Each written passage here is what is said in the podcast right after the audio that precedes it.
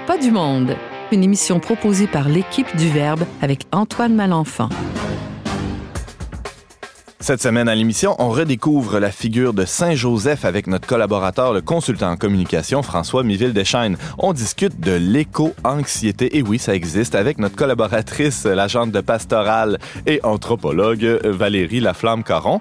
Et finalement, on reçoit l'abbé Jean-Philippe Auger qui nous parle de son dernier livre, L'ABC de la conversion pastorale. Tout un programme.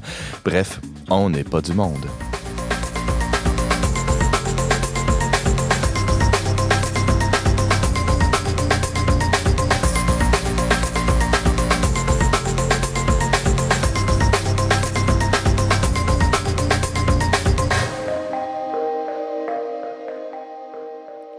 Bonjour à tous, bienvenue à votre magazine culturel catholique préféré, du moins on l'espère. Ici votre animateur Antoine Malenfant.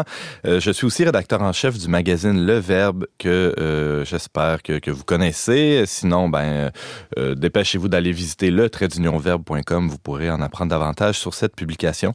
Et bon, j'ai le bonheur de vous accompagner pour la prochaine heure et je suis moi-même très bien entouré aujourd'hui. James Langlois, d'abord, bonjour.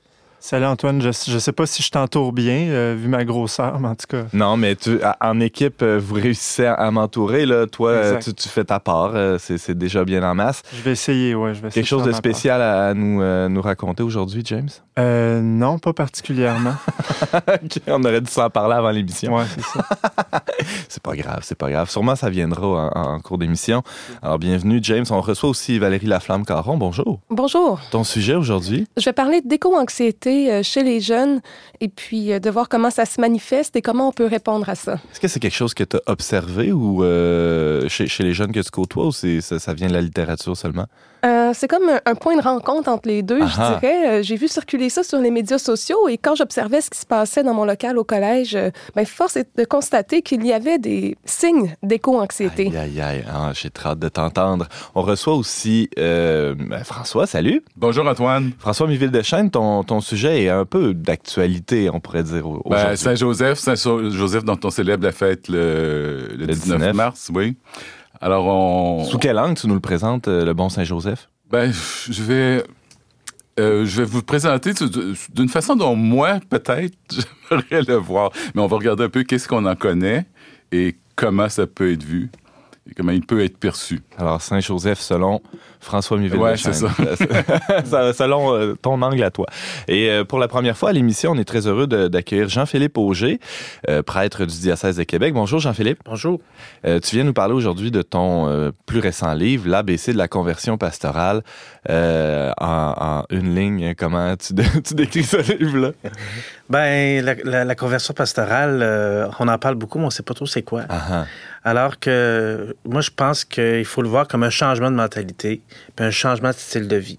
Donc, euh, comment passer de l'un à l'autre, ben, c'est l'essentiel du livre. Ben, très hâte de t'entendre là-dessus. Un très beau livre en passant.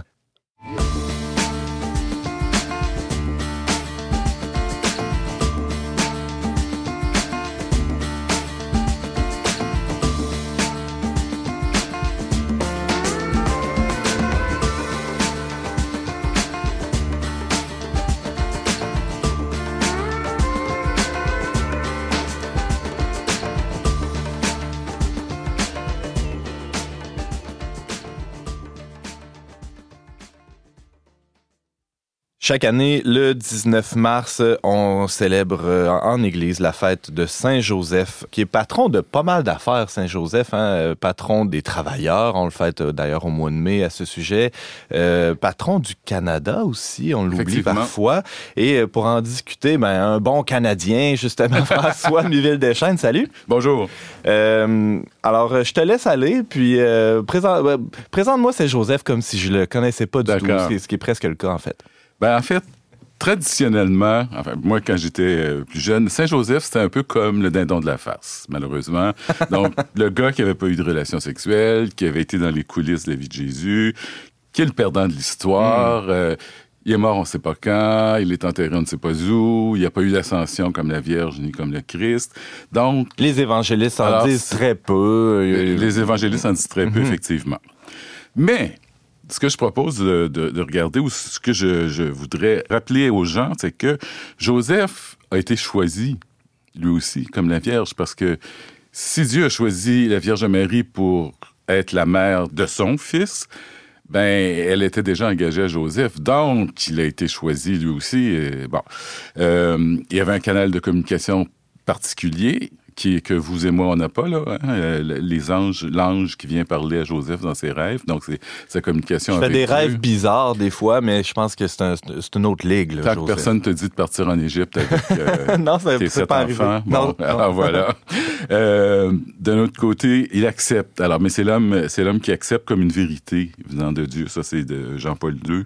Euh, ce que elle euh, avait déjà accepté. Hmm. Moi, si je peux me permettre, c'est pas de la théologie. C'est comme juste mon gros bon sens qui, euh, qui parle. Je me dis que pour que Jésus soit pleinement humain, donc intégré à la société, tant qu'à venir sur la terre et à naître, et non pas apparaître comme, euh, comme ça, là, Mhm. comme ma sorcière bien-aimée, euh, ben, il, il- faut qu'il soit... Il fallait qu'il y ait un père.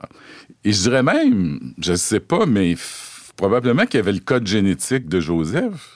Tu peux pas avoir juste le code génétique de Marie, tu peux pas avoir juste le code génétique de parents.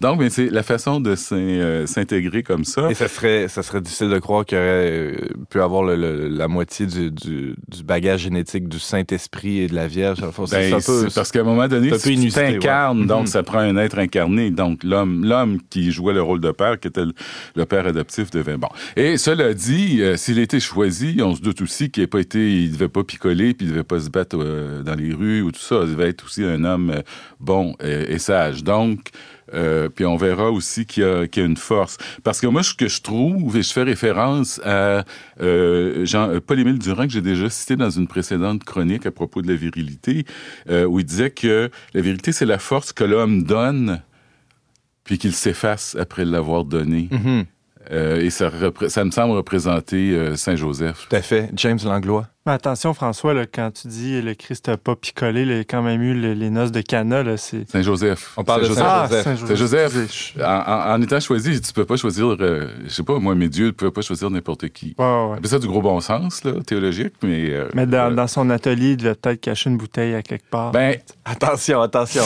il n'a pas eu d'immaculée conception. Donc, oui, il faut présumer qu'il y avait des défauts.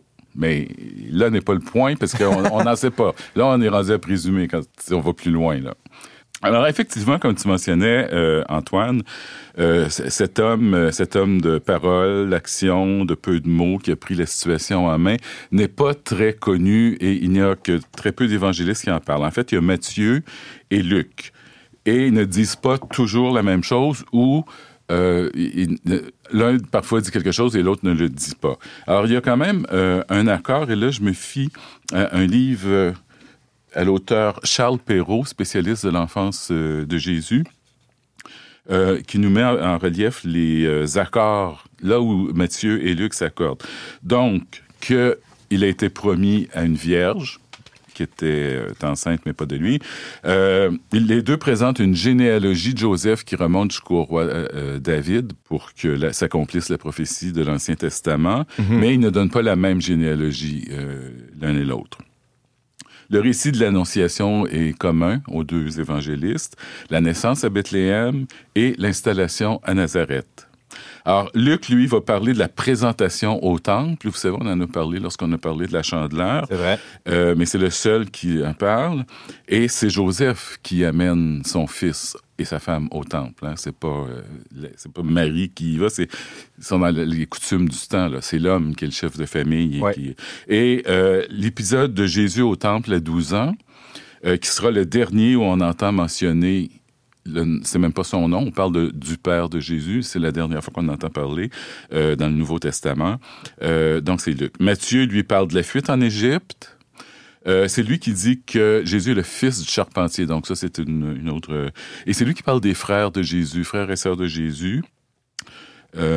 Et c'est à lui que l'ange dit, c'est-à-dire que c'est Matthieu qui dit, qui ra- raconte que l'ange a dit à Joseph, tu lui donneras le nom de Jésus, car c'est lui qui sauvera le peuple de ses péchés. Alors ça, c'est ce qu'on retrouve chez Matthieu et chez, chez Luc. Ouais. Et aussi dans la tradition de l'Église, on considère, ben, et c'est même dans les Écritures, que Joseph était, était un charpentier.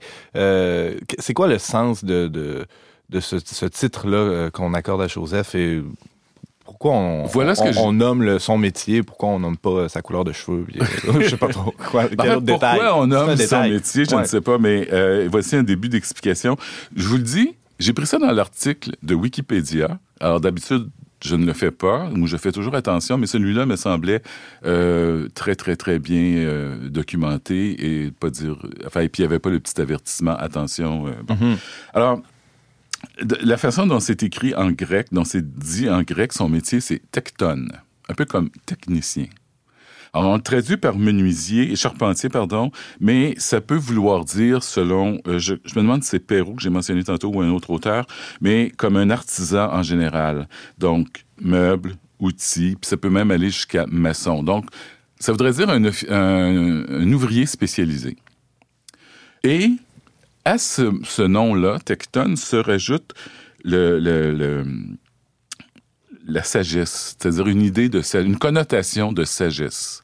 Alors c'est ça qui me fait dire ouvrier spécialisé dans ouvrier expérimenté. Alors non pas un manœuvre qui fait des tâches qu'on lui demande, mais quelqu'un qui possède un métier. Une compétence, Ce qui un d'emblée savoir-faire. le ouais. situe dans un autre ordre social que celui qu'on a l'habitude de lui donner, en disant le pauvre Joseph, il a vécu dans la pauvreté, un modeste charpentier. Ben non. Et sur- surtout selon euh, Perrault, non. Tu étais pas mal dans ce qui était la classe moyenne si le concept avait été inventé à ce moment-là, euh, parce que tu es un ouvrier qui gagne sa vie. Et c'est un peu comme maintenant, les charpentiers puis les ça ont toujours été bien euh, considérés, n'a jamais été considérés, contrairement, par exemple, aux, pê- aux pêcheurs où, euh, qui- qui- qui- qui ont- où Jésus est allé chercher ses, ses apôtres. Bon. Alors donc, on peut enlever peut-être le mythe de la pauvreté et la modestie de la. En tout cas, euh, en ce qui concerne la, la- la situation matérielle, on peut euh, évidemment... Oui. euh, Et le statut social, parce que ça va avec. On ouais. peut évidemment supposer une, une pauvreté évangélique, c'est-à-dire un, un détachement des biens de la terre. euh, Ben, ça, comme je disais tantôt, effectivement, ouais. s'il était choisi, il devait, il devait être choisi parce qu'il y avait des belles euh, qualités pour pouvoir être le Père euh, sur terre de Jésus. Il nous reste quelques minutes, François. On ne peut pas euh, et ne pas aborder la question des- de ses relations avec euh, la Sainte Vierge. Oui. Ben alors là, il y a euh, l'approche catholique euh, qui n'est pas un dogme, mais qui approche la position suivante que Joseph aurait fait un vœu de se consacrer à Dieu avant de se marier ou peut-être même avant de, de- de rencontrer la Vierge. Mais tout ça, là, c'est... documenté, fort probablement, de façon théologique, mais ça n'apparaît pas dans les évangiles, dans le Nouveau Testament. Donc voilà. Et que les frères et sœurs de Jésus mentionnés, parce qu'ils sont vraiment mentionnés, seraient des cousins, donc la famille élargie. La tradition orthodoxe dit que Joseph était veuf. De là peut-être la, la, propension qu'on a eue à un moment donné à le représenter comme un vieillard. Sauf que tout ça, bon, alors là, c'est sûr que les deux, les deux religions sont pas d'accord, là. Euh, puis un veuf, dans- quand tu as une espérance de vie d'à peu près 40 ans, là, à l'an zéro, là, ou à l'an 33, euh, ben, être veuf, tu peux être veuf à 24 ans, euh, étant donné les, les femmes qui mouraient en couche et tous les accidents puis toutes les maladies qu'il y avait cours. Bon, alors tout ça, alors bref, on n'en sait pas plus. Moi, personnellement, si je peux rajouter ma touche, c'est que j'aimerais ça avoir comme exemple qu'on me donne un couple qui fonctionne comme un couple pour justement montrer que Jésus est incarné dans une vraie famille. Mais bon, on ne discutera pas plus longtemps parce que là, tout est ouvert et l'Église catholique a une position, euh, celle de la chasteté. Je serais, je serais continence. curieux de, ouais, de t'entendre sur euh, un couple qui fonctionne comme un couple, mais peut-être dans une autre chronique. James Langlois, oui. Ben, à tout le moins aussi, on peut supposer que comme Marie avait été accordée en mariage à Joseph, que euh, lui l'a accepté puis, et donc qui- qu'il pensait fort probablement consommer leur mariage, c'est-à-dire avant de savoir Sans doute. Que, oui, que- que Jésus était, là et tout. Bon, ça. Alors, est-ce qu'il a fait le vœu par la suite? On ne sait pas, OK? On ne sait pas. Alors, on, on va, retenir euh, quand même une force morale de- du côté de cet homme-là qui, a- qui, de toute façon, a dû accepter la grossesse de sa fiancée et qui savait fort bien que ça venait pas de lui. C'est déjà, euh, c'est c'est tout un exploit, là. Et, et cette force-là euh, est, est suffisante pour que, pour que, euh, que de nombreux fidèles vouent un culte euh, sérieux à Saint-Joseph. Il, y a- Oui. il y a- il y a un culte très développé autour de, la figure de Saint-Joseph Saint-Jo- dans, oui. dans- dans- dans le catholicisme. Il a commencé vers le 13e siècle, euh, au moment où on a commencé à représenter, à cesser de ne mettre l'accent que sur la résurrection du Christ, c'est sûr qu'il est au cœur du message de l'Évangile, mais pour parler aussi de la naissance et de son incarnation. Et c'est à ce moment-là que dans l'art, on a commencé à représenter des scènes de nativité, des crèches. Et c'est là, donc, dès que tu représentes ça, il faut que tu représentes Saint-Joseph. Christ en croix, il ne peut pas avoir de Saint-Joseph, euh, il était mort. Mm. Mais euh, à la naissance, ben, il fallait qu'il soit là. Et peu à peu, un petit peu comme lorsque je vous ai parlé de Saint-Nicolas, le culte euh, s'est établi peu à peu. Alors, au 15e siècle, c'est une campagne de promotion envers Saint-Joseph. Il y a eu, voyez-vous, les franciscains qui le considéraient comme un saint patron, justement à cause de son humilité, son dévouement, sa bon, soi-disant pauvreté. Euh, il y a eu Sainte Thérèse d'Avila qui a été très, très, qui elle aussi se dévouait à Saint-Joseph.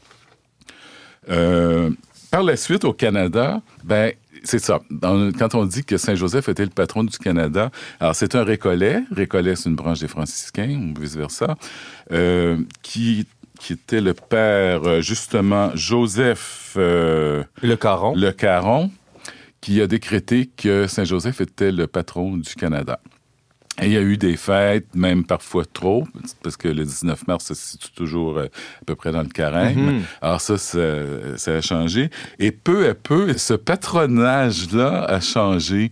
Euh, c'est pour ça qu'on en entend peu parler maintenant, parce que d'une part, euh, il y a eu les saints martyrs canadiens après leur canonisation qui ont été déclarés patrons du Canada. Puis là, il faut pas oublier que quand on parle de Canada, surtout au 17e siècle avec le Père Le Caron, le Canada, c'était la vallée du Saint-Laurent. Mm-hmm. C'était ce qui est le sud du Québec maintenant, plus euh, un petit bout de l'Ontario. Et par la suite, dans le cours du 19e siècle, et ça, on pourra en reparler au mois de juin, euh, c'est Saint Jean-Baptiste qui est devenu la figure de Pourou, l'emblème des, des, Canadiens français, et peu à peu... Donc, des Canadiens catholiques pour, pour l'essentiel, ouais. Ouais, c'est ça. Donc, alors, Saint Jean-Baptiste, et puis par la suite... Euh, les Saint-Martyrs canadiens. C'en est presque cocasse. Euh, les, patrons, oui. C'en est presque cocasse à quel point Saint-Joseph s'est encore fait éclipser, euh, malheureusement. Ben, malgré tout, malgré tout, grâce au frère André, personnalité très simple et très humble, qui lui-même avait une dévotion à Saint-Joseph. On a l'oratoire Saint-Joseph ici, mm-hmm. euh, à Montréal. Alors, euh, on invite d'ailleurs euh, les auditeurs à peut-être euh, s'y rendre, ben, pourquoi pas pour la fête de Saint-Joseph ou bien... ou à, l'oratoire des Sœurs de Saint-Joseph, Saint-Vallier à Québec. Qui est un peu plus près, peut-être pour ceux qui sont dans la région de Québec. Un peu plus petit aussi, en mais effet. qui est tout à fait... Il y a autant de dévotion. C'est très joli par là-bas. François Miville-Deschênes, tu nous parlais de Saint-Joseph, dont on fête la solennité cette semaine. On peut t'entendre très régulièrement à notre plus grand bonheur. on n'est pas du monde. Merci à toi d'avoir été avec nous. Ça me fait plaisir. Dreams in my head at night near the tree I lie down. Where will you be tonight? Far away.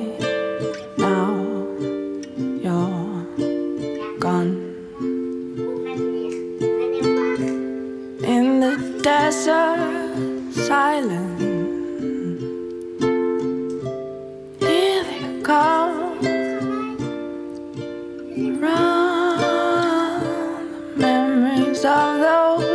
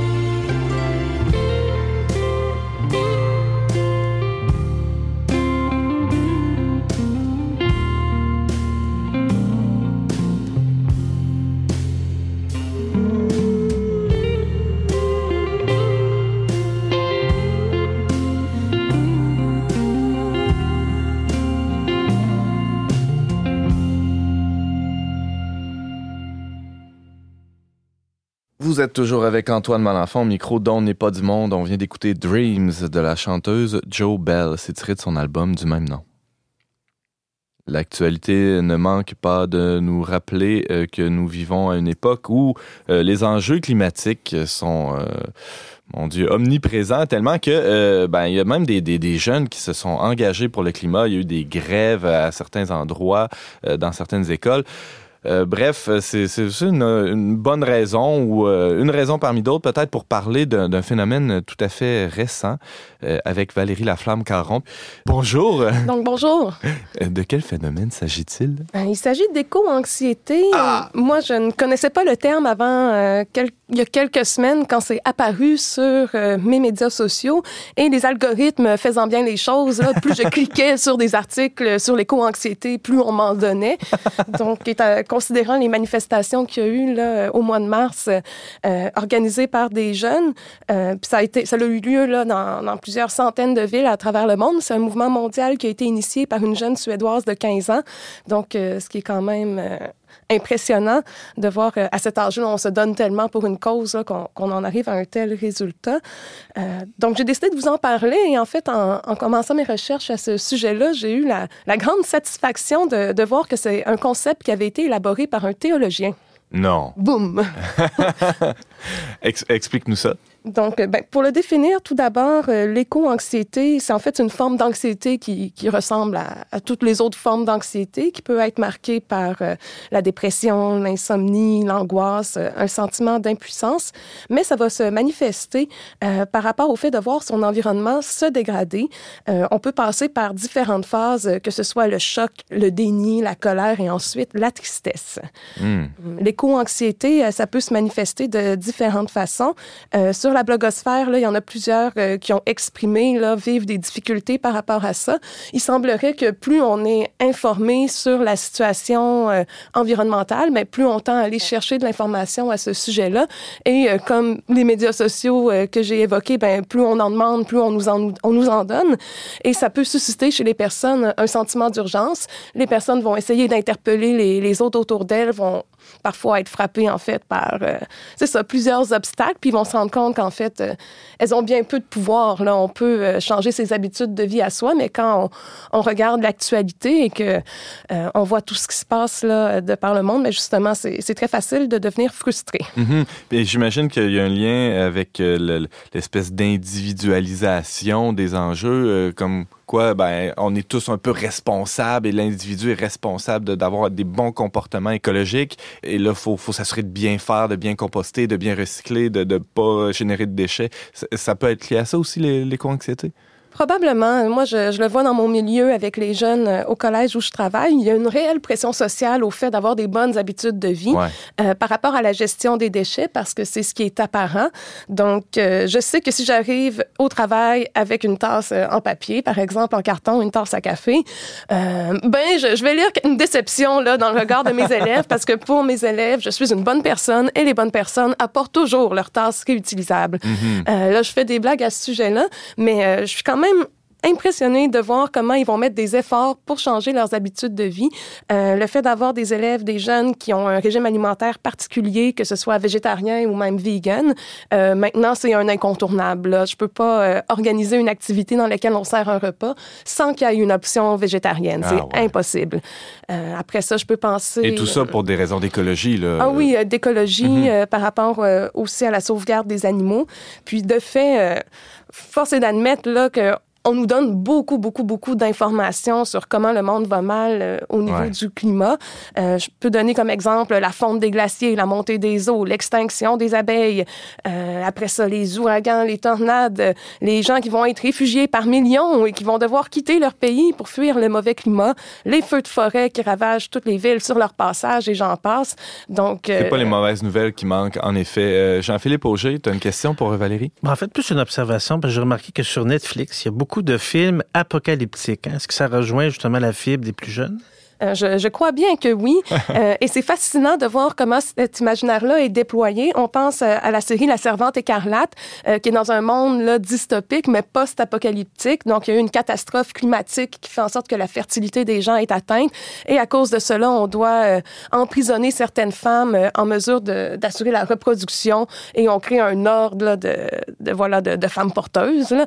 donc de mères porteuses. Donc, c'est un exemple parmi d'autres. Il y a Hunger Games qui a été très populaire, Bird Box, c'est tous des, des, récits qui se déroulent là, après une catastrophe majeure. François Miville-Deschênes. Valérie, où places-tu la frontière entre l'éco-anxiété et la sensibilisation pure et simple, tout bonnement? Il euh, y, en a qui en font une dépression, mais en fait, l'important, c'est de prendre des mesures pour contrer ça. Si tout le monde se met à boycotter le plastique, ben il n'y aura plus de plastique dans les océans, puis voilà. Oui, oui, je pense que, dans le fond, il y a un théologien, en fait, euh, j'évoquais que c'était un théologien qui, avait, euh, qui était venu avec ce concept-là. Il peut nous amener là, des, des, pistes de réflexion. d'abord, ce théologien-là se nomme Panu Pikala. C'est un chercheur finnois qui a d'abord étudié le rôle de la foi dans les communautés religieuses. Donc, pour lui, le problème c'est que si on se sert de la peur et de la menace comme moteur euh, d'action, ça met les gens face à leurs propres limites. Euh, et ça peut être vraiment effrayant pour eux. C'est que ça les met face à leur mort imminente. Et puis, euh, bon, l'être humain n'aime pas euh, être confronté à, l'idée de sa mort. Donc, les gens vont réagir, selon lui, euh, en, en, ayant des comportements là, de, de, déni, en se réfugiant dans une consommation compulsive et en se crispant, en fait, là, dans, dans leur scepticisme, si je peux dire.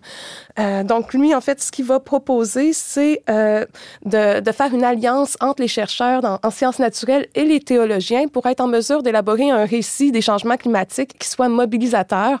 Euh, lui, il postule que l'espoir radical, en fait, c'est ce qui va amener les gens à agir ici et maintenant c'est impossible de ne pas penser au, ton qu'on retrouve dans leur date aussi, dans l'encyclique du pape François, où vraiment il, y a un, désir de mobilisation des, chrétiens, des croyants pour, euh, pour l'environnement. James Langlois, tu as une question aussi pour Valérie? En fait, une observation, c'est que c'est intéressant de constater qu'il y a comme une convergence de trois éléments qui sont très dangereux dans l'éco-anxiété. D'abord, c'est un, c'est un, moralisme. Hein. Déjà, le fait d'imposer aux gens une forme de, de, loi sur comment vivre, c'est déjà lourd pour les personnes. Euh, ça peut déjà créer de l'anxiété. Ensuite, il y a le phénomène de responsabilité individuelle, comme tu disais Antoine, une individuation des problèmes sociaux et où tout pèse sur les individus. Donc là, on rajoute une couche de stress et de, pression. Et ensuite de ça, il y a le sentiment de stress qui vient avec la responsabilité globale dans laquelle on voit les, nos changements environnementaux qui vont avoir un impact sur notre vie. Donc là, ça, ça, ça vient toucher la corde sensible de, ouais, mais nos enfants, puis qui sont notre monde, on va voir tout ça disparaître, notre confort, tout ça. Donc c'est déjà un, un, une troisième couche de stress. Je pense que c'est une combinaison très dangereuse. Là. Plus que bien d'autres formes d'anxiété, peut-être. Oui, puis euh, comme euh, le suggère euh, Panu Picala, ben, les personnes religieuses, en fait, cohabitent avec l'idée de la mort depuis bien hmm. longtemps. Et lui n'est pas seulement théologien, il est aussi croyant et pratiquant. Il travaille avec les jeunes et tout ça. Donc, moi, je, je, me suis intéressée à aller voir justement qu'est-ce que la, la, tradition religieuse pouvait nous dire là sur, sur la fin des temps. Parce que justement, l'Apocalypse, on la retrouve pas juste dans, dans les séries Netflix, comme disait Jean-Philippe Auger un peu plus tôt. L'Apocalypse y a un livre de la Bible qui s'appelle comme ça et il y a peut-être une sagesse à aller tirer là, non? Ben, en tout cas, ça m'a intriguée, puis euh, parce que je me suis dit, bon, écoutez, euh, on peut pas nier justement les, les informations qu'on nous donne. Peut-être qu'on peut trouver ça très stressant, mais les faits sont les faits, donc euh, on a probablement raison là d'être inquiet. Donc, si nous sommes en fin du monde, que faire en fait? C'est la question que. Comment bien vivre sa fin du monde? Oui, mais, mais, prenons pour acquis que ces gens-là ont raison et que c'est la fin d'un monde. Donc, en tant que chrétien, qu'en dire, que faire? Donc, l'Apocalypse, ben premièrement, là, donner quelques repères, c'est un terme qui signifie révélation. Euh, C'était un genre littéraire courant dans le judaïsme qui avait pour but de susciter l'espérance dans un temps de crise. Donc là, je me suis dit, bon, ben... Susciter l'espérance, c'est une bonne idée, ça. Ben oui, c'est parfait pour ma chronique et pour mes jeunes aussi. Ouais. Donc, euh, c'est une révélation qui va être pessimiste dans le présent. Euh, ça va renvoyer là, à, une expérience de, de problèmes que, que vive l'auteur réellement. Euh, donc, à ce moment-là, dans l'Antiquité, là, mais on... On peut penser aux persécutions des, Exact. des- des premiers siècles, oui. Exactement, Mhm. des problèmes qui sont tout aussi réels et systémiques, là, pour Mhm. reprendre les, les mots d'aujourd'hui, euh, mais qui va devenir quand même, euh, qui va être optimiste aussi pour l'avenir. Donc, on va décrire une situation qui est dans l'immédiat. euh, abominable, mais à la fin, ça finit bien. Donc, euh, mais pas, on va voir, là, ça, ça peut reprendre quelques imageries d'Hollywood, là, mais euh, la, la fin est renversante. Donc, euh, dans le contexte chrétien, dans la Bible, l'histoire a un début, une progression et une fin, et Dieu peut intervenir, donc au début avec les prophètes et ensuite par Jésus. Donc, je me suis intéressée à l'Apocalypse selon Saint Jean, qui n'aurait pas été écrite par Saint Jean, mais on n'embarquera pas là-dedans maintenant. En fait, c'est vraiment épique comme récit. Là. S'il y en a qui ont vu le, ris- le- le Seigneur des Anneaux, là, c'est comme fois 10, là, fois 100. là. C'est, euh, c'est, c'est probablement le meilleur euh, scénario post-apocalyptique là, euh, qu'on peut trouver. Donc, il y, a, il y a plusieurs livres dans l'Apocalypse, mais je me suis intéressée au malheur. tu sais, Qu'est-ce qui se passe quand les malheurs arrivent? Puis, ça me montre que les croyants, en fait, cohabitent probablement avec euh, la cato-anxiété là, de- depuis euh, un certain moment. Euh, Peut-être pas, en tout cas, la présence de la fin du monde. Donc, donc à la fin, ça, on remet euh, à l'agneau euh, un livre dans lequel il y a sept sceaux et c'est seulement l'agneau qui peut l'ouvrir euh, et on, va retrouver dans ça les destinées là, de l'humanité. Donc là, quand il va ouvrir les sceaux, il va apparaître, euh, puis là je, résume là, très simplement, il, va apparaître sept cavaliers avec sept anges, des trompettes et là, à chaque son de trompette, il va y avoir une abomination, un fléau qui va apparaître sur la terre. Avant de lancer les trompettes et les fléaux, Dieu va annoncer là, quelles sont les 144 000 personnes des 12 tribus d'Israël qui sont sauvées. Ça, on pourra y revenir à la fin. Et ensuite, là, il, il se lâche lousse, là, si je peux dire. Euh, et cette partie-là est censée euh, évoquer la, la colère de Dieu là, dans le jugement. Donc là, si je résume rapidement ce qui se passe, on peut se faire des images dans la tête si on, on veut. Donc là, il sonne la première trompette et là, je cite, il y a de la grêle qui tombe euh, et c'est que du feu mêlé de sang. Tu sais, du feu mêlé de sang. J'étais comme, bon, ça, va pas va bien. bien. Voilà, et ça. là, il est très précis. On dit que le tiers de la terre brûle, le tiers des arbres brûle et toute l'herbe verte est brûlée. Ça, c'était juste la première trompette. Donc, on sonne une autre trompette. On a, la- on a des statistiques. là. Ouais, ça y va au toast. Donc, euh, à ce moment-là, c'est le tiers de la mer qui se transforme en sang. Donc, c'est pas rien. Les, le tiers des bateaux et des créatures de la mer sont détruites. Et là, on pense qu'on a tout vu quand non, une- la troisième trompette sonne et c'est le tiers de l'eau qui est changé en absinthe et les hommes la boivent et meurent. OK. Donc, il y a de quoi être anxieux? Et ensuite, c'est le tiers du ciel qui disparaît, les étoiles s'éteignent et, ça va. Donc là, dans le récit, il y a un aigle qui apparaît dans le ciel et il dit malheur, malheur, malheur à ceux qui vont entendre le son des trois autres trompettes. Oui. Donc là, euh, pour finir là, ce- cette partie-là, euh, donc, au son des autres trompettes, il y a une étoile qui tombe du ciel, il y a de la fumée qui émerge du trou fait par l'étoile, de laquelle sortent des essaims de sauterelles qui ont des pouvoirs de scorpion, c'est-à-dire de tourmenter les hommes pendant cinq mois. Donc, euh, si je peux me permettre une comparaison, euh, les changements climatiques qu'on vit présentement, c'est de la petite bière, si je comprends bien ce que tu dis, Valérie. Ben, ça faudrait voir. Là, j'ai vu des images de, des feux de forêt en Californie depuis Ouais. l'intérieur, puis honnêtement, j'ai vraiment senti que ça avait quelque chose de Ça l'ordre. de- chauffait, ouais. Oui, oui. Et il y avait Jean-Philippe qui avait une question pour Valérie. Mais en fait, plus une observation, parce que finalement, l'Apocalypse, euh, ça aboutit sur le triomphe du Christ. Hein? Oui, c'est ça. C'est une histoire vieille comme le monde. Donc, euh, euh, comme j'ai dit tout à l'heure, dans la Bible, il y a un début, il y a une progression et il y a une fin. Et ça se termine avec le retour du Christ. Donc, qu'est-ce qu'on doit faire là en attendant le retour du Christ si on a confiance qu'il va, revenir? Ben, en fait, dans les évangiles, on a quelques indications à ce sujet-là. Et puis, c'est probablement là, applicable à, à toutes les formes, justement, d'anxiété qu'on peut ressentir par rapport à l'avenir. Parce que si on vit un moment charnière dans l'histoire, ce qui est fort possible, il y en a eu d'autres. tu sais. Mm. L'humanité en a vu d'autres. Puis si on était euh, à la veille de la Première ou de la Deuxième Guerre mondiale, ben, je pense pas que l'avenir là, s'annonçait plus, plus gai, par exemple, Non. que pour nous euh, maintenant. Jean-Philippe? Mais je pense que ce que tu nous dis aussi, c'est qu'il y a une posture que ça nous invite à prendre comme chrétiens, parce que dans le contexte actuel, il n'y a plus d'espérance humaine qui tient. Hein, l'humanisme, sous toutes ses formes, euh, a perdu des plumes. Et c'est ce que dit Fabrice Adjadj dans plusieurs de Mmh, ses derniers euh, ouvrages, un philosophe français catholique, qui dit qu'en fin- finalement notre foi est apocalyptique dans le sens où elle doit anticiper le retour du Christ. Hein? Euh, c'est la parole, euh, l'invocation des premiers chrétiens. Viens, Seigneur Jésus, Maranatha. hein.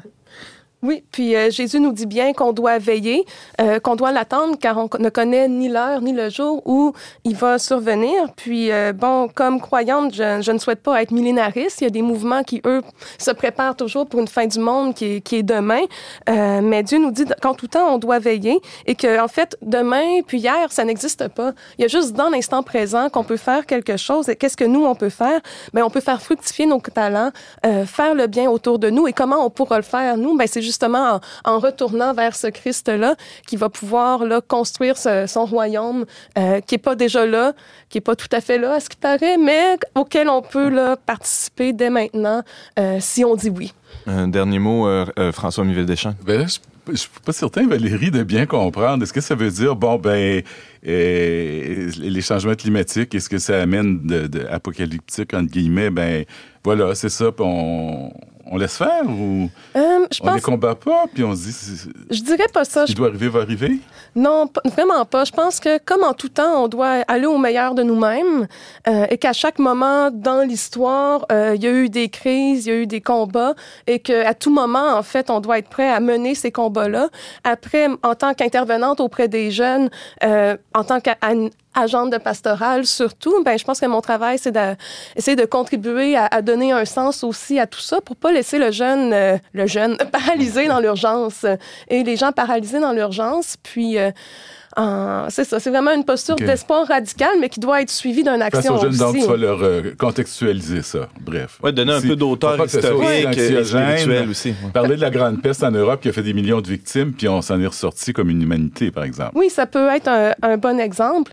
Euh, puis, cela dit, euh, c'est pas parce que justement on traverse une crise qu'on doit rien faire et la regarder passer, mais c'est aussi de ramener à la juste mesure peut-être qu'est-ce qui est en notre pouvoir. Valérie Laflamme-Caron, tu nous parlais d'éco-anxiété, un peu d'apocalypse quand même. Aussi, euh, rappelons que tu es agente de pastorale dans une école de la région de Québec. On peut te lire sur notre blog le traitdunionfer.com et aussi euh, dans la revue euh, qui porte le même nom, Le Verbe. Et ben, on on a le, le plaisir aussi de t'entendre régulièrement à On n'est pas du monde. Merci d'avoir été avec nous. Ça m'a fait plaisir.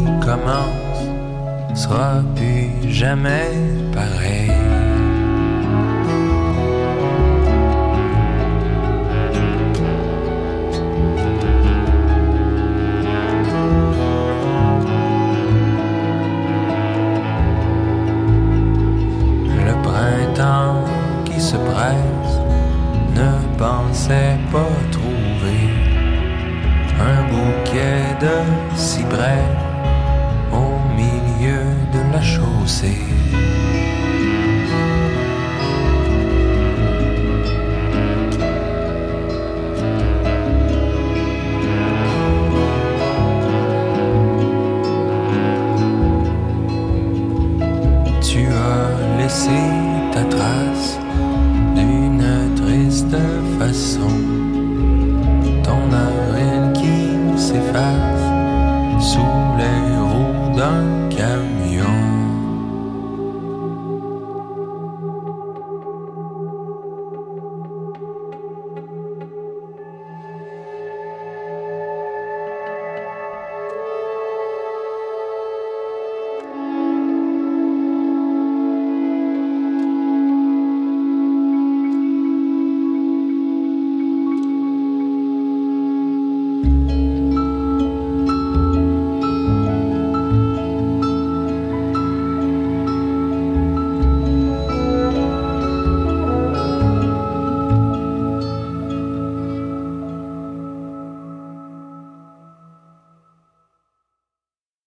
Êtes toujours avec Antoine Malenfant micro dont n'est pas du monde. On vient d'entendre Maxime Auguste avec sa chanson Vélo blanc. C'est tiré de la métaphysique de l'ordinaire. Quel beau nom d'album.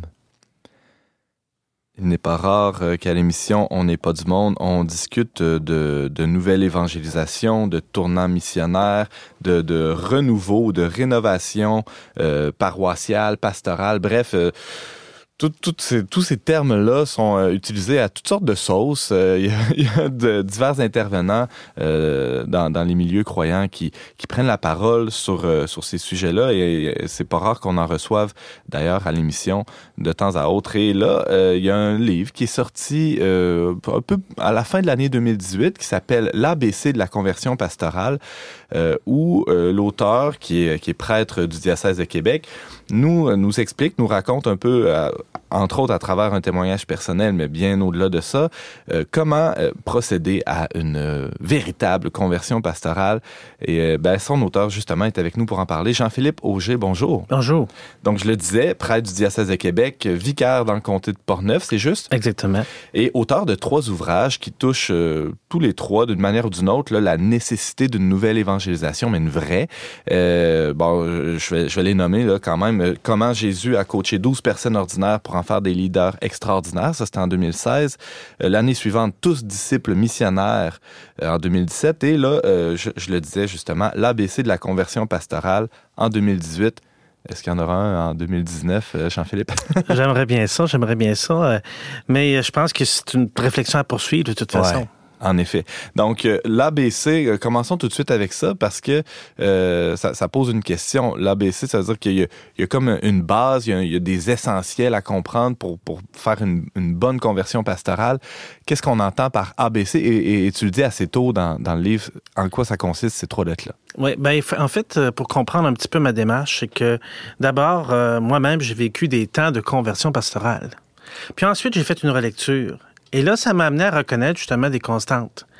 Et ces constantes-là, elles sont dans la littérature aussi. Hmm. Et ça m'a amené à parler de la formule de la conversion pastorale. Donc, l'ABC, ben, c'est une formule.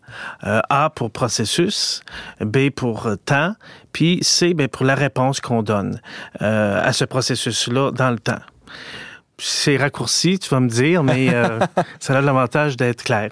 Ben, on peut prendre euh, justement le, le temps, là, puisque c'est une, des variables. On peut prendre le temps peut-être de, de préciser un peu en quoi consiste chacun de ces éléments-là. Le processus, j'imagine, ça fait écho à, à ce que le pape François disait dans Evangelii Gaudium. Il faut, faut prendre le, le, faut regarder davantage les processus que et, il parle du temps aussi plutôt que, que de regarder les euh, les espaces, les, les pouvoirs, etc. D'ailleurs, il y en est question dans ton livre de, de, d'Evangelii Gaudium. Oui, effectivement, le pape François nous dit qu'il faut privilégier les processus. Oui. Euh, et qu'il faut accepter euh, de, de cheminer dans le temps. Et, et ça, ça implique euh, concrètement qu'il y a des temps favorables à la conversion pastorale. Euh, entre autres, euh, lorsqu'il s'agit pour euh, le futur leader ou le leader en Église de s'engager au service du Seigneur dans une cause ou encore de s'engager en Église, quand vient le moment des engagements définitifs, là, il y a un tournant à ce moment-là et qui est propice à la conversion pastorale. Un autre tournant, c'est après quelques années de ministère où on se rend compte qu'on est un petit peu euh, inadéquat, on n'est peut-être pas outillé pour faire face aux, aux problèmes, aux difficultés. Là encore, c'est un temps propice à la conversion pastorale. Puis finalement, lorsqu'on on prend un peu en maturité, on se rend compte que euh, après 10, 15 ans de ministère, on s'aperçoit que euh, c'est pas tant nous qui devons faire des choses pour Dieu, mais c'est Dieu qui doit faire des choses à travers nous. Mhm. Donc c'est nous qui sommes finalement la, la méthode, l'outil privilégié que Dieu veut utiliser. Jean-Philippe, tu, euh, tu parles d'engagement définitif, de ministère. Euh, pour bien des gens, ça peut sonner euh, euh, comme si ça concernait le clergé, euh, Oui. ces mots-là. Oui. Euh, mais euh, quand on lit euh, l'ABC de la conversion pastorale, euh, on peut certainement pas réduire ces, ces termes-là à, à l'usage euh, strict du, du clergé. Effectivement, ben en fait, moi j'ai des quand je parle du ministère, j'en parle au sens large, comme d'un service, d'un service en Église, parce qu'à partir du moment où on veut servir, bien euh, on peut on peut être engagé euh, au sein d'un ministère, euh, et à ce moment-là, ça peut prendre plusieurs formes. Mhm. Euh, il, y a, est question des temps favorables, de la, variable du temps. Euh, on, voit bien dans, dans l'ABC de la conversion pastorale, Jean-Philippe Auger, que euh, on peut pas euh, procéder à une conversion pastorale sans, euh, sans d'abord qu'il y ait une, espèce de redécouverte de la grâce du baptême. Hein. En fait, le baptême est comme euh, primordial dans, dans, toute cette aventure-là. Et, mais inversement aussi, il y a c'est difficile de, favoriser cette découverte-là du baptême dans, les paroisses, dans les milieux ecclésiaux, sans qu'il y ait une conversion pastorale. Est-ce que je me trompe de, de dire ça? C'est comme si on était un peu, euh, pardonnez l'expression, mais pogné dans un, une espèce de cercle où les, les deux s'alimentent, évidemment. Là, on, ben, par où commencer? Hein? C'est un, peu ma question. C'est un peu la, la, question de la poule et de, de l'œuf. Ouais, c'est ça. Euh, en fait, euh, il y a question de changer de mentalité. Ça, ouais. c'est sur le plan de l'individu. Mais il y a question aussi de changer de culture ecclésiale. Ça, c'est sur le plan de la communauté. Donc, nécessairement, euh, pour reprendre l'image du poisson dans son petit bocal, c'est l'image de la couverture, mais si tu es dans un petit bocal, ben, comme poisson, tu risques à un moment donné de manquer d'air. Et c'est ce qui se passe dans une culture ecclésiale qui est parfois atrophiée, où euh, euh, la réflexion euh, est peut-être relativement pauvre, ou encore les initiatives pastorales sont peu nombreuses, où il n'y a pas de vie, ben, quelqu'un qui est dans une culture ecclésiale comme ça va avoir de la difficulté à changer de mentalité. Mm -hmm. Et euh, alors que s'il se retrouve dans un autre milieu plus dynamique, plus porteur, bien évidemment que la conversion pastorale va être plus facile. C'est ce qui serait l'oxygène dans, dans ce cas-là. Ah ouais. Comment faire euh, euh, s'assurer qu'il y ait cet apport d'oxygène-là, euh, justement? Ben, écoute, écoute, je pense que à quelque part, euh, il y a une grâce là-dedans. Hein? Mm -hmm. je pense que c'est une grâce d'avoir la conversion pastorale. Puis, c'est d'accepter de sortir des sentiers battus, puis d'être à l'écoute de ce que l'Esprit Saint nous, nous inspire.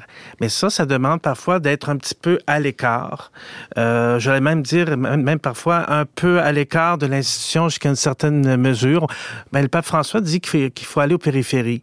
Ben, c'est là qu'on se rend compte que quand on s'engage dans la nouvelle évangélisation, on va aux périphéries et on va aux périphéries de l'Église. Ouais.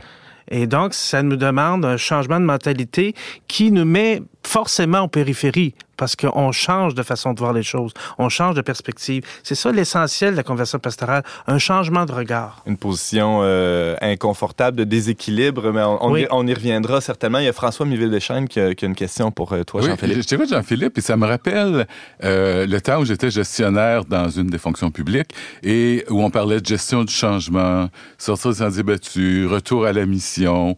Euh, c'est vraiment des, des, de la gestion et moi, comme communicateur, j'avais à mettre ça de l'avant.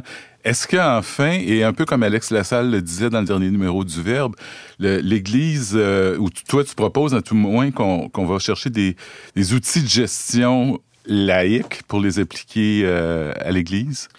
Oui, ben en fait, euh, moi, je suis pas un spécialiste de la gestion, mais dans les sciences de la gestion, il y a comme un, un sous-domaine qui s'appelle le leadership, qui a émergé, qui est devenu euh, oui. une discipline à part entière.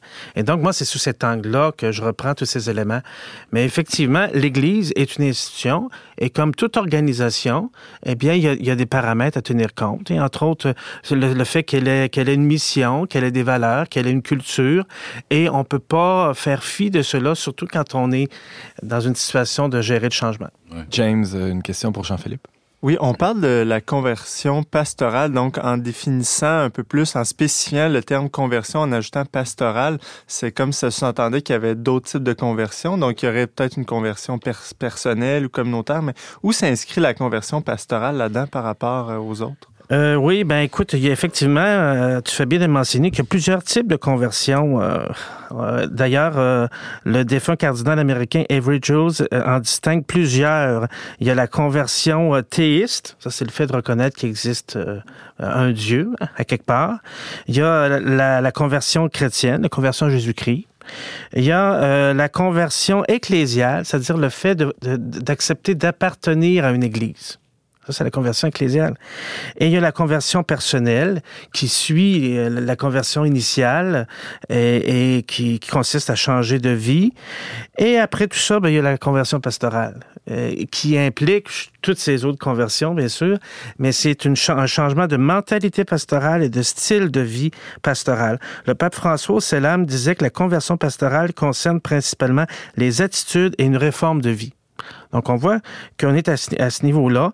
Et ça, ça, ça, touche tous les secteurs de la vie pastorale et tous les types d'engagement en Église. James? Donc, je, je, suppose que la conversion pastorale s'appuie sur la conversion personnelle des individus, mais aussi fait. sur une conversion communautaire. Tout à fait, tout à fait. La véritable conversion pastorale devient conversion, euh, conversion ecclésiale. Et, et là, moi, je- ce terme-là, je le prends euh, à ce moment-là euh, de manière plus large pour indiquer ce changement de culture d'une communauté chrétienne.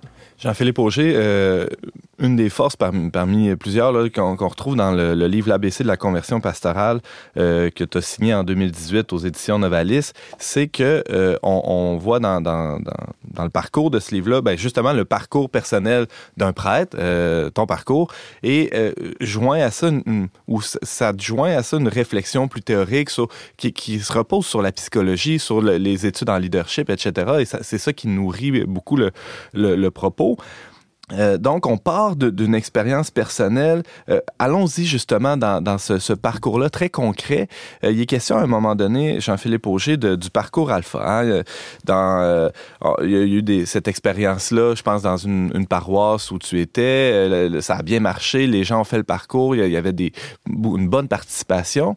Puis après, ben, on, a constaté que ben, il n'y avait pas vraiment de suite, où les gens se sont pas engagés, euh, sont pas devenus euh, des disciples missionnaires. Et là, euh, je me demandais en, lisant tout ça, euh, comment faire d'abord pour faire des disciples missionnaires à partir de gens qui ont, qui ont qui ont entendu le kérigme, qui ont fait une rencontre avec Jésus-Christ à travers Alpha ou à travers autre chose? Et comment faire peut-être pour former des gens, des prêtres entre autres, des pasteurs, qui seront appelés éventuellement à former des disciples missionnaires. Donc, euh, est-ce que ça fait partie de la formation des prêtres? On y viendra peut-être, mais d'abord, la première question, comment former euh, les, gens, euh, une fois qu'ils ont fait cette première conversion-là personnelle, pour en faire des disciples missionnaires? J'imagine que c'est l'objet du livre Tous disciples missionnaires, mais euh, j'aimerais t'entendre là-dessus. Ben, oui, peut-être pour revenir à l'expérience d'Alpha. Moi, j'ai vécu les parcours Alpha du temps que j'étais à 7 ans de Beaupré, entre autres, euh, puis j'ai vécu ailleurs dans d'autres paroisses. Mais à chaque fois, le problème, c'est que ça fonctionnait. C'est qu'il y avait, y du monde qui finit au parcours Alpha, et parfois 20, 30 personnes chaque parcours. Ça commence à être du monde. Ouais. Et puis, après un certain temps, ben, j'avais comme l'impression d'avoir donné naissance à des orphelins. Donc, ces gens-là étaient laissés à eux-mêmes, puisqu'ils n'arrivaient pas à s'intégrer dans la pastorale traditionnelle euh, que l'on avait. Et là, à ce moment-là, je me suis posé la question, ben, comment faire justement pour assurer un suivi?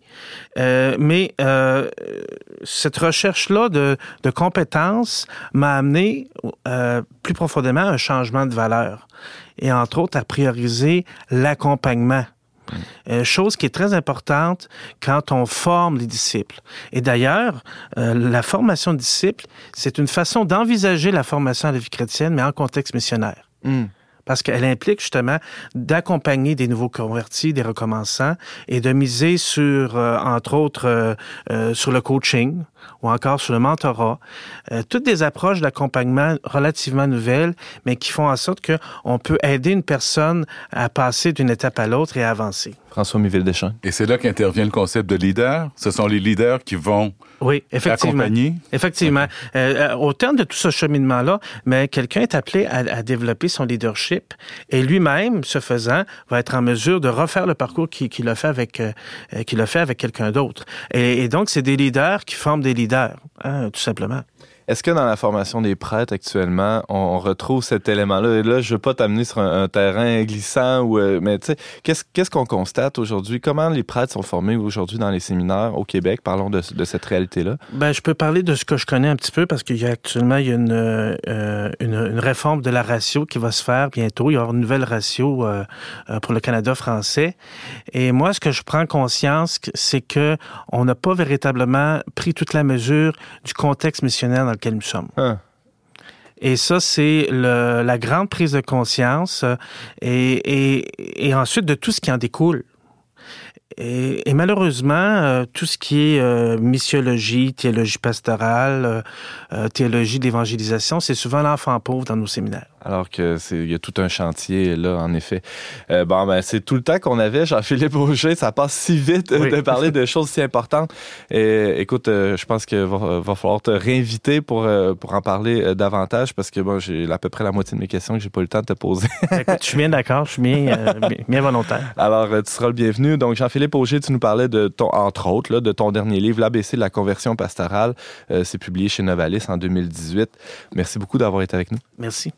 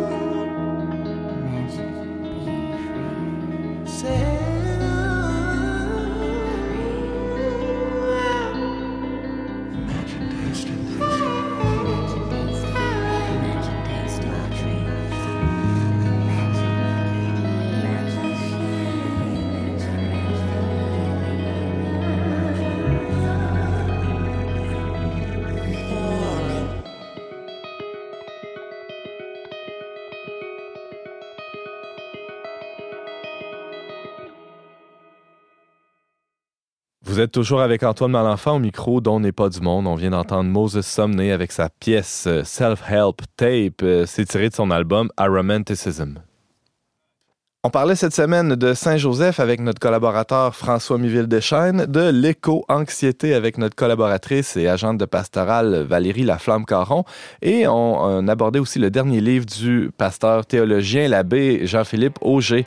Merci d'avoir été des nôtres. On vous attend la semaine prochaine, même heure, même antenne, pour un autre magazine dont n'est pas du monde. Aux choix musicaux, James Langlois, à la réalisation technique, Yannick Caron, à l'animation, Antoine Malenfant. Cette émission a été enregistrée dans les studios de Radio Galilée. On remercie le Fonds Roland Leclerc pour son soutien financier.